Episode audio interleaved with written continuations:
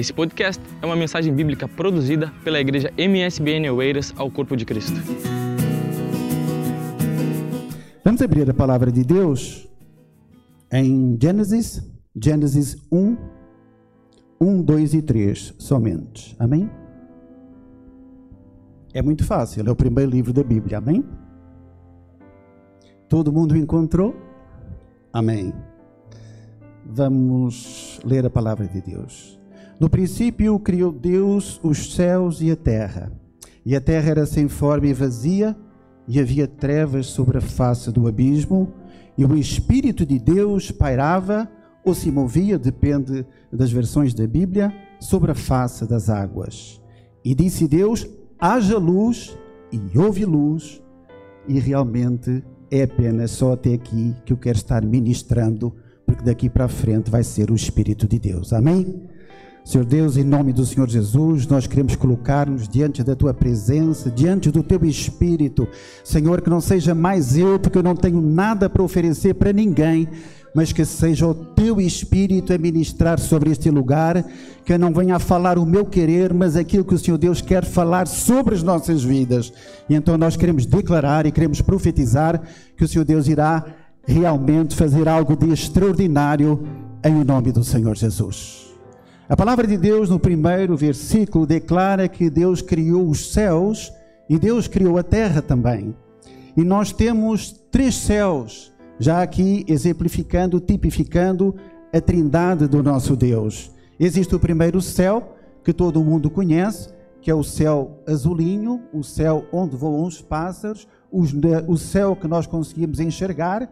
E na verdade esse céu é azul por causa de um gás que se chama ozônio que é O3, na verdade é composto por três moléculas de oxigênio. Mais uma vez, a tipificação da trindade através da camada do ozônio que faz que o céu seja azul e maravilhoso para nós podermos enxergar. Amém, queridos? Existe um segundo céu que, na verdade, o que é que é? É o céu, é o firmamento, onde estão os planetas, onde estão as estrelas, um céu que nós conseguimos enxergar mais na parte da noite. E existe um terceiro céu, que na verdade é o paraíso, é onde mora Deus, onde mora Jesus, onde moram os anjos, os arcanjos, os querubins, os serafins, todo o exército celestial, e é um dia onde eu e você iremos morar para toda a eternidade. Amém, irmãos? Em nome do Senhor Jesus. No versículo 2, a palavra declara: E a terra era sem forma e vazia declara sem forma. Imagina uma terra sem forma. Ajuda-me a pregar, irmão. Uma terra sem forma. Eu posso imaginar um deserto, uma terra defeituosa, feia, desagradável, sem qualquer tipo de forma, sinistra, disforme. Imagina um deserto cheio de buracos, cheio de pedras, algo de terrível, algo que ainda não tinha realmente sido completo pelo poder do Espírito de Deus. A palavra também declara que a terra era vazia, ou seja, não havia nenhum conteúdo sobre ela, sem conteúdo, sem vida e completamente deserta. E a palavra também declara que havia trevas sobre a face do abismo. E o que é que acontece com as trevas? É escuridão total, ausência de luz, uma cegueira completa e ninguém consegue enxergar em trevas e realmente era assim que era a terra, o mar e o ar. Nós podemos ver que era um deserto total, uma terra completamente disforme, também tinha as águas, porque a palavra de Deus declara que o Espírito de Deus pairava ou se movia sobre a face d'água, e na verdade também existia uma plena escuridão. No número 3, disse Deus: haja luz. E houve luz. O que é que aconteceu nesse exato momento? Foi a liberação do Espírito Santo de Deus sobre um planeta que era deserto, um planeta que não tinha forma, um planeta que não tinha vida, e na verdade o que é que aconteceu? Ele completou a terra, tornou-a bonita, agradável, alegre, maravilhosa. O deserto, que era um deserto, foi transformado em um oásis nós podemos ver que a terra também foi cheia. Foi cheia com quê? com conteúdo, com vida, com animais, com plantas, com peixes, com tudo aquilo que existe na terra hoje em dia. Amém, queridos? E também teve a luz, ou seja, as trevas foram dissipadas e através das luz nós podemos enxergar a beleza de todo o nosso planeta. Amém, queridos? E o que é que acontece realmente no versículo seguinte? O que é que acontece se nós chamarmos a existência destes versículos sobre as nossas vidas? As nossas vidas, na verdade, elas são compostas por corpo, alma e espírito. O corpinho, uns mais altos, mais baixos, mais fortinhos, mais magrinhos, com menos cabelo, com mais cabelo. Eu não vou nem falar do pastor. Amém, queridos? Então é assim que nós somos. Não importa como é que nós somos fisicamente. Deus te ama como você é. Amém, querido? Nós também temos a nossa parte uh, espiritual, ou seja, é a maneira com que a gente tem intimidade e comunhão com Deus. E também temos a nossa alma, que são os nossos sentimentos, as nossas emoções, os nossos intelecto, a nossa inteligência, tudo isso está agarrado à nossa alma. Só que dentro da humanidade que não tem a Deus, nós podemos enxergar que as pessoas têm a sua parte física e têm a sua alma, mas falta o espírito. Fala quando quando falta o espírito, está meio fraco, pastor. Quando falta o espírito, falta tudo. Olha que interessante. Quem aqui já viu uma pessoa que é paralítica? Creio que todo mundo, amém, queridos? Ele tem corpo, tem, desculpa, tem cabeça, tem tronco e tem pernas. Mas ele tem uma deficiência nas pernas, ou seja, ele não consegue se locomover. E uma humanidade sem Deus, uma humanidade sem a presença do Espírito Santo de Deus, ela também é deficiente. E é isso que nós precisamos de entender que realmente quem não tem Deus nas nossas vidas, quem não deixa o Espírito Santo de Deus atuar sobre nós, na verdade nós não temos nada. Eu acho uma palavra muito interessante quando perguntam: Luiz Pedro, você é rico? Eu não sou rico, eu sou bilionário, porque eu tenho Jesus. Posso ouvir uma amém? rico qualquer um é. Nós somos bilionários, porque a maior riqueza que existe neste planeta é realmente ter a presença de Deus por sobre as nossas vidas. Amém, queridos? Essa é que é realmente a grande diferença. E agora nós vamos verificar aqui uma coisa muito interessante, em nome do Senhor Jesus. Quando Deus disse: "E haja luz", o que é que aconteceu sobre as nossas vidas? É a presença de Deus que vem sobre as nossas vidas em Cristo Jesus, porque Jesus, ele é a luz do mundo. E o que é que acontece na nossa vida? A nossa vida, que era sem forma, era vazia, era sem conteúdo, ela passa a ser com conteúdo. Nós ficamos cheios do Espírito Santo de Deus e começamos também a caminhar na luz, ou seja, as trevas, o mundo das trevas, que na verdade é o mundo espiritual, passa a ter revelação sobre as nossas vidas e nós comemos, começamos a enxergar o mundo de maneira diferenciada. Porque nós sabemos que existe um mundo físico e existe um mundo espiritual. E como as pessoas no mundo, elas tentam ocupar o vazio enorme que elas têm dentro delas com um monte de coisas. Ou vai às compras, vai no shopping, compra um carro, troca de carro, vai passear com os filhos, vai almoçar. Mas elas continuam vazias porque não existe nada que possa ocupar o lugar de Deus dentro das nossas vidas.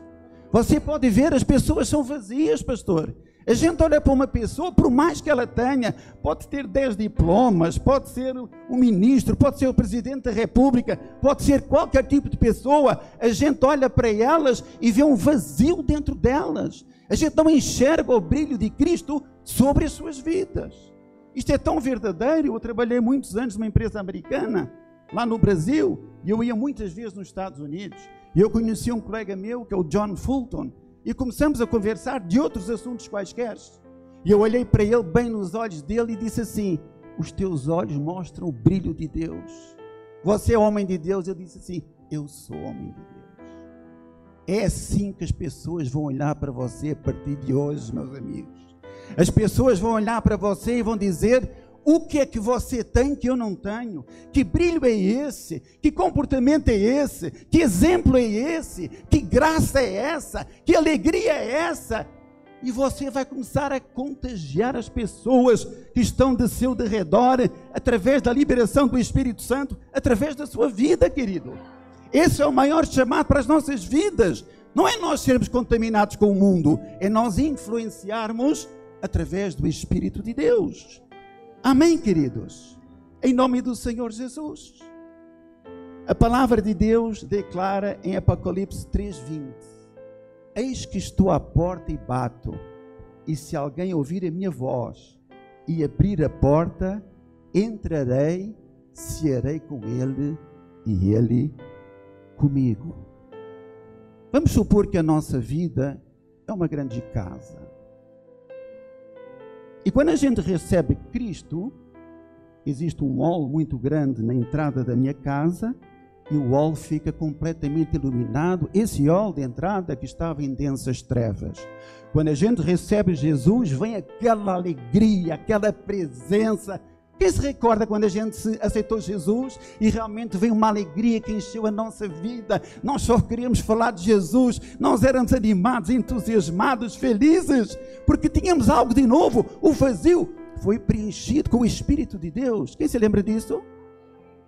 Eu lá no Brasil parecia louco, pastor. Eu ligava para Portugal. Minha irmã, olha, Jesus é verdade. Jesus cura, Jesus salva. Entrou alguma coisa dentro de mim. Não sou mais eu que vivo, mas é Cristo que vive em mim. Eu não sei, eu acordo alegre, eu durmo alegre, eu vou para o emprego alegre, eu compartilho de Jesus. E Jesus mudou realmente a minha vida de uma maneira tremenda. Depois, se o pastor me der autorização, noutros cultos, porque hoje o tempo é curto, eu irei ministrar muitas outras coisas que Deus fez na minha vida. E queridos, essa alegria não é o primeiro amor. Esse primeiro amor cresce a cada dia. Eu já tenho 19 anos de crente. Eu ainda sou um menininho em Cristo. O amor está crescendo dentro de mim. É cada dia. Como é que você está, Luiz Pedro? Eu estou animado. Como é que está? Está tudo bem. Como é que está? Ah, está tudo certo. Pode até não estar mas o Espírito de Deus que está dentro de mim, ele mostra o meu Deus muito maior do que todos os gigantes que são pequenininhos e que a gente pisa a cada dia. É como se fossem formigas, queridos. O que é, isso? Grande é o nosso Deus.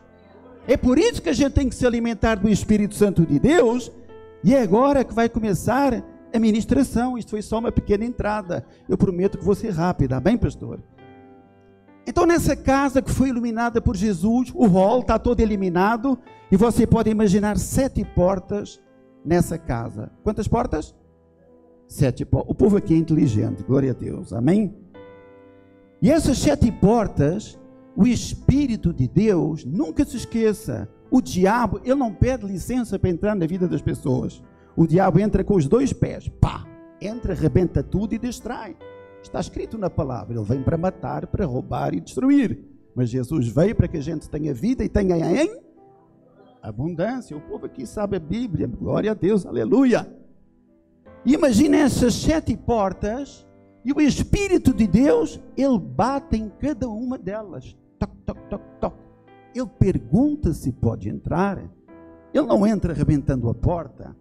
E é isso que eu quero falar nessa noite um pouco mais promenorizado. Amém?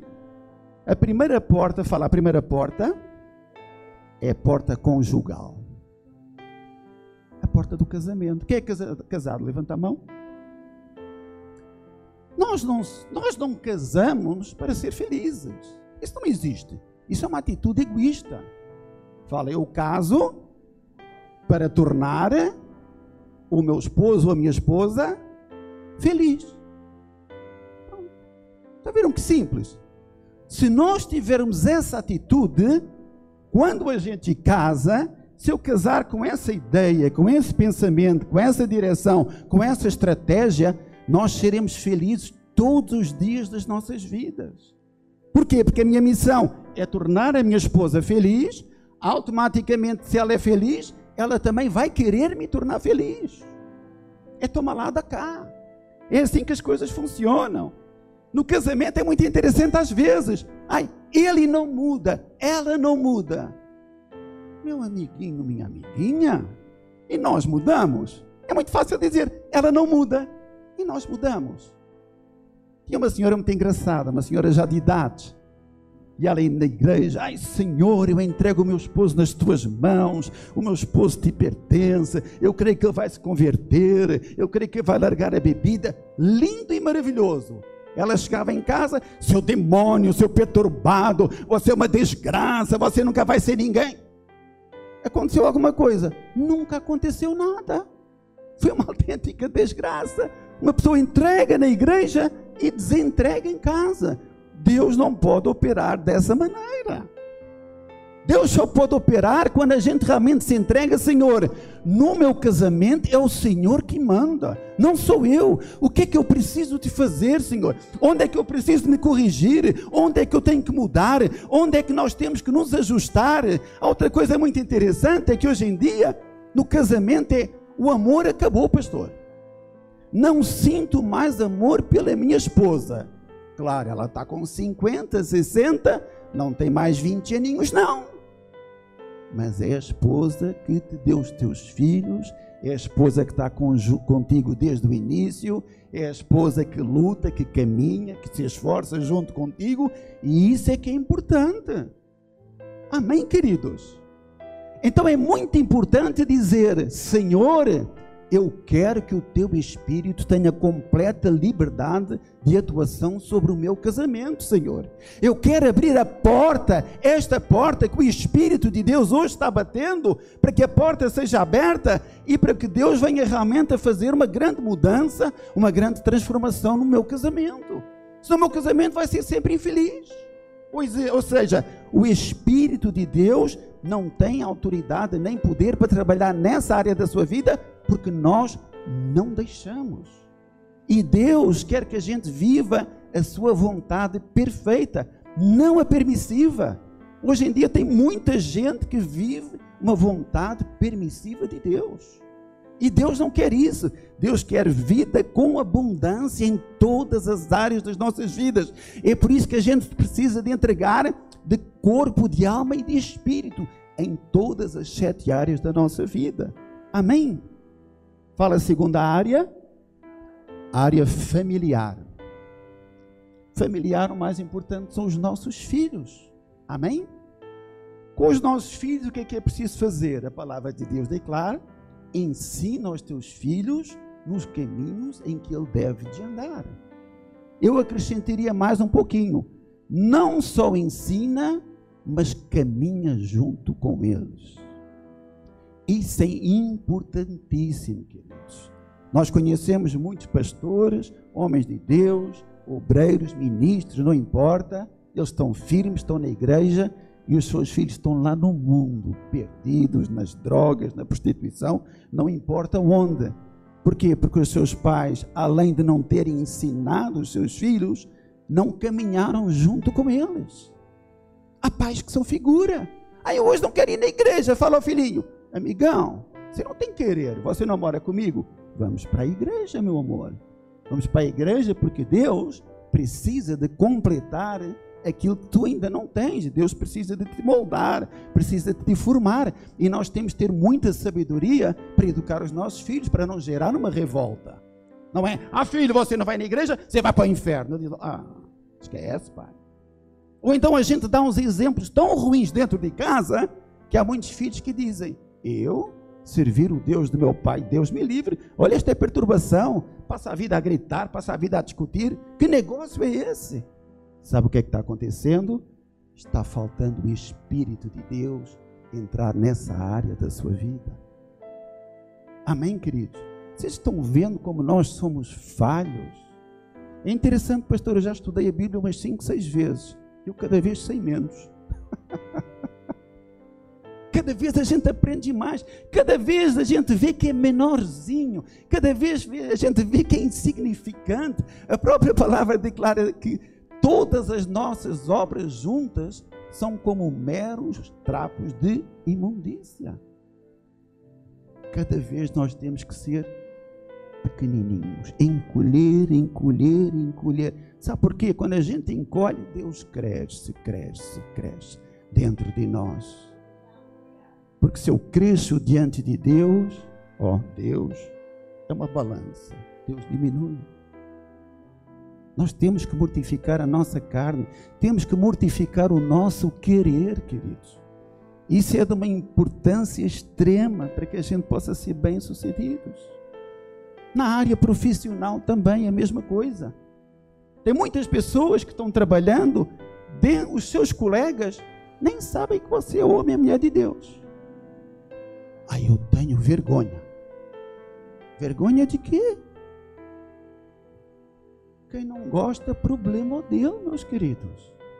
A gente tem que brilhar onde quer que a gente esteja. Eu depois tenho muitos testemunhos sobre isso, vou só contar um.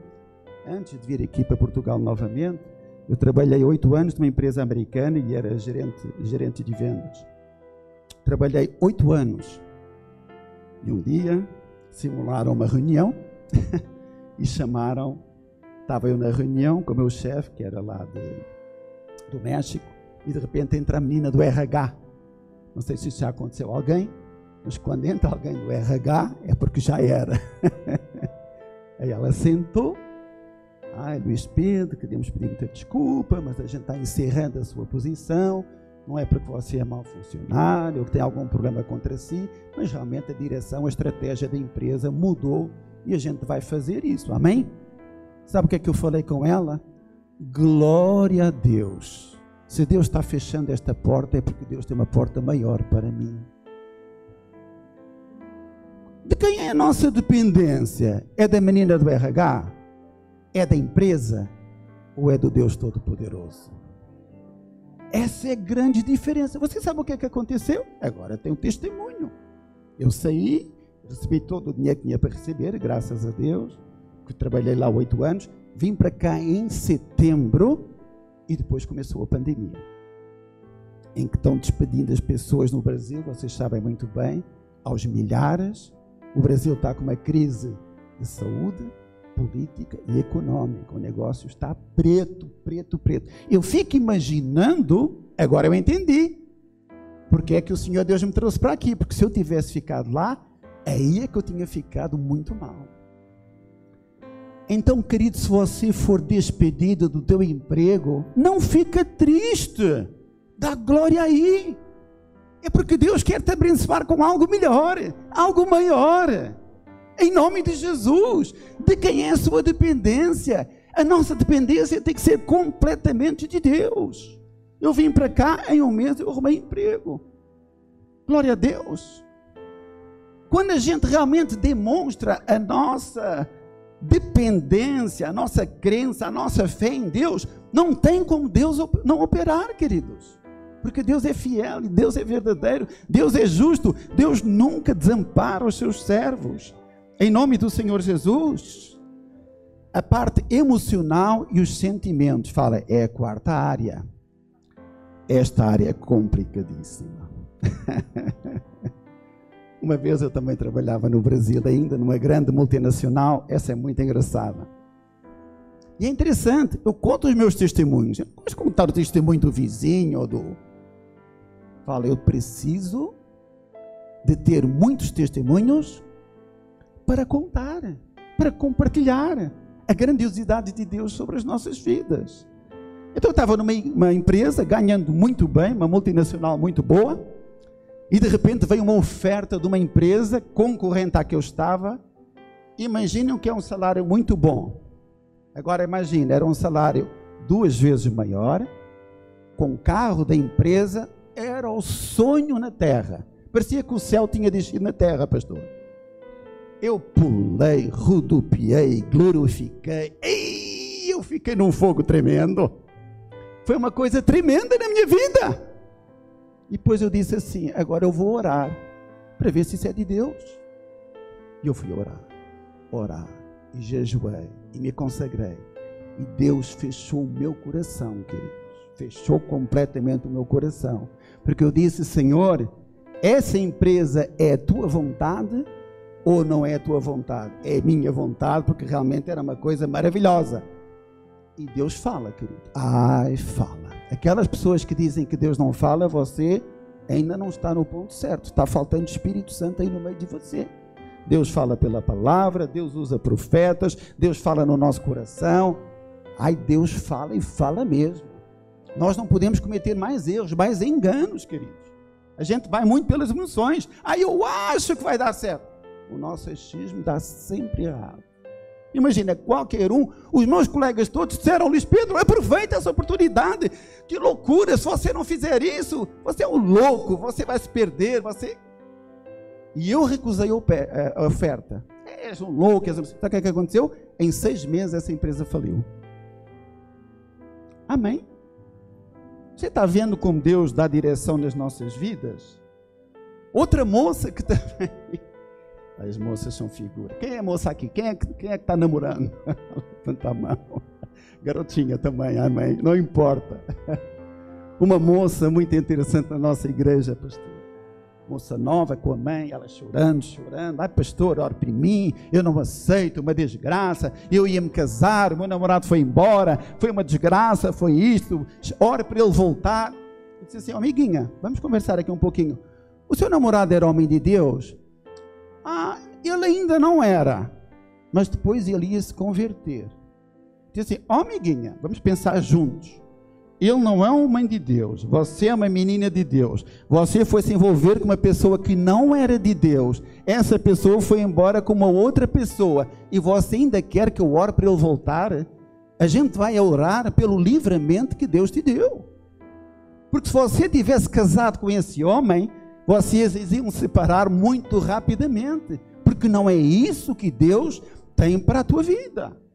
Homem de Deus anda com mulher de Deus. E ponto final parágrafo. Homem de Deus casa com mulher de Deus. E tem que ser tudo com muita sabedoria. Tem que haver um namoro de santidade, tem que haver amizade, tem que haver conhecimento. Realmente as pessoas precisam se conhecer, andarem junto, saírem, sempre em santidade. Posso ouvir um amém? Para que depois então Deus possa abençoar o namoro, o noivado e possam casar e possam ser felizes, porque o casamento é para sempre, queridos. Não é quando ela fica velha eu vou embora. Não é quando eu começo a brigar eu desfaço tudo. Isso aí não existe. Amém, queridos? Então é muito importante nas nossas emoções e nos nossos sentimentos, porque a palavra de Deus declara quão falso e enganoso é o nosso coração. Age pelas emoções, pelos sentimentos. Aí você vai dobrar o joelho, vai falar com Deus, e 90% das vezes é tudo ao contrário daquilo que a gente pensa. Fala assim, quinta área, econômica e financeira. Ai, essa aqui dói, pastor. Quem conhece um português mão aberta? Levanta a mão. Só, só, só eu? Opa, o pessoal precisa se converter. Ali também. Eu me converti numa igreja batista lá no Brasil. Eu demorei dois anos para dizimar. Eu dizia assim: dizimar, ah, isso é para quem tem dinheiro. Eu vou lá estar a dizimar, esquece. Dava aquela ofertazinha, um real, dois reais, cinco reais e está bom demais. O que, que acontecia na minha vida? Não acontecia nada. Porque dizim, fala dizimar é, é devolver. O dízimo a gente não está dando para Deus, a gente está devolvendo. Ele não nos pertence. Oferta eu dou, dízimo eu devolvo. Amém, pastor? Foi engraçado que eu tentava trocar umas imagens no WhatsApp com o pastor. E eu dei o meu dízimo. Ai, muito obrigado pela sua generosidade. Eu só estou devolvendo aquilo, o muito que Deus me tem dado, que são 10%. Quem é que paga impostos? Levanta a mão. Alguém reclama? Não.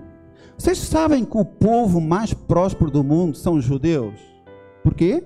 Porque eles são fiéis dizimistas e ofertantes na casa de Deus. Eles podem não crer em Jesus, mas em dízimo e oferta eles são exemplares. Foi assim que começou a, segunda, a Primeira Guerra Mundial, logo no início.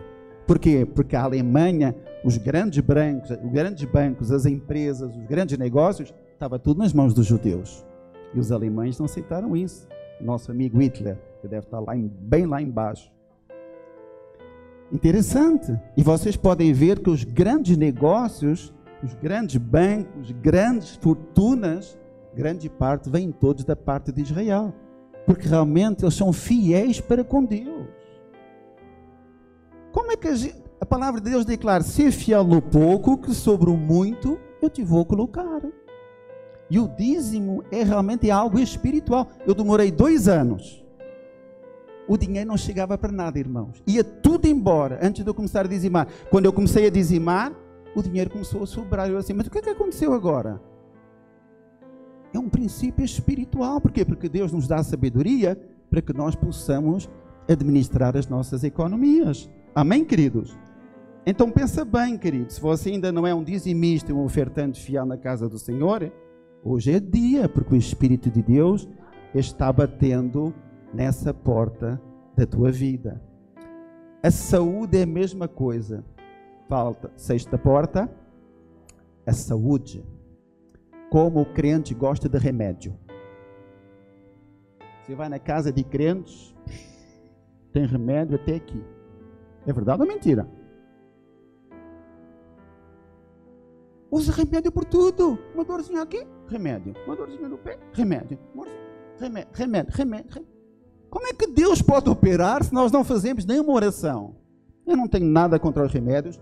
Toma alguns remédios por causa da tiroide, fazendo tratamento, tudo isso, não importa. Mas a primeira coisa que a gente tem que recorrer é a oração. Se a gente não orar, se a gente não crer que Jesus cura, não vai acontecer nada na nossa vida. Tem remédio para tudo. Nada contra os médicos, contra os remédios. Mas, em primeiro lugar, a gente tem que pôr a nossa fé em ação.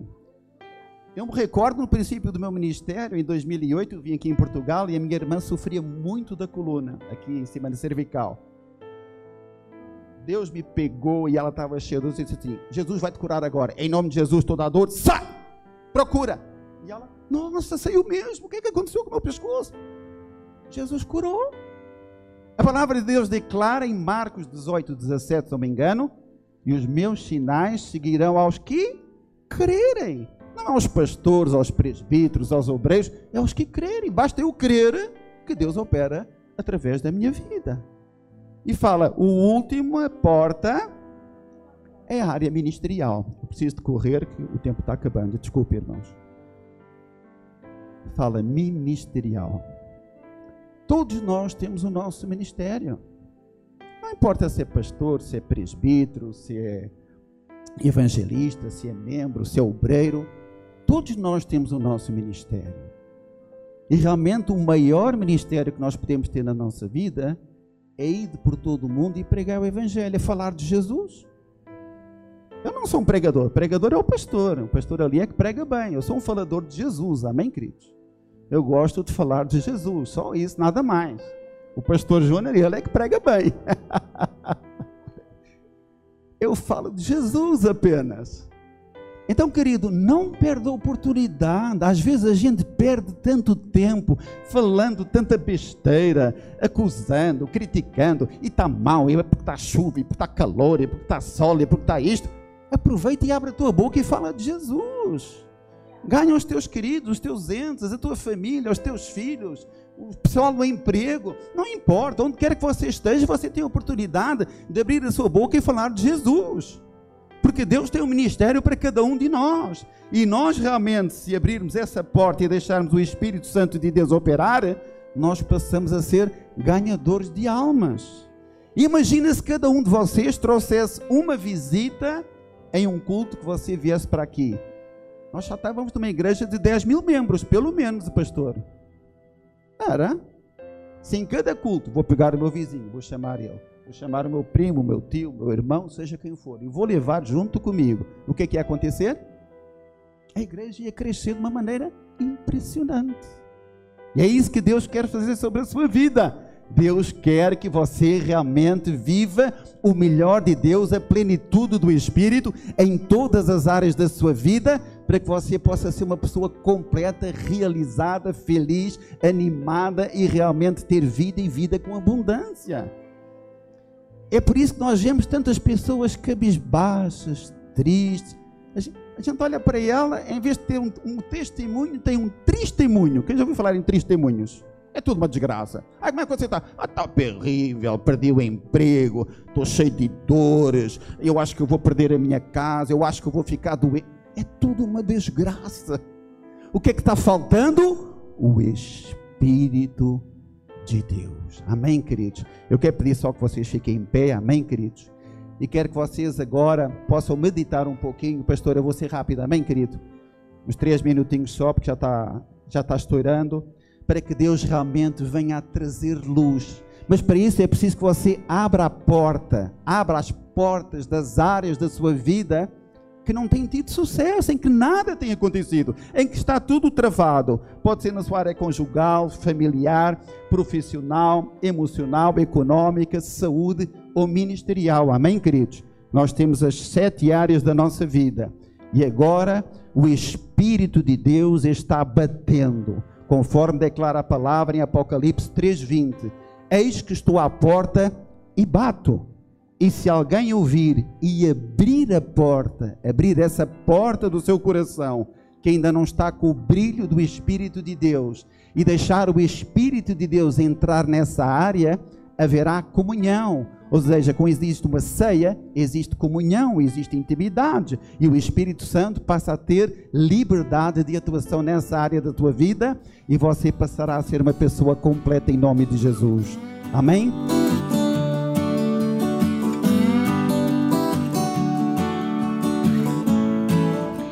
Esse podcast foi uma mensagem bíblica produzida pela igreja MSBN Oeiras. Siga-nos nas nossas redes sociais, Facebook e Instagram.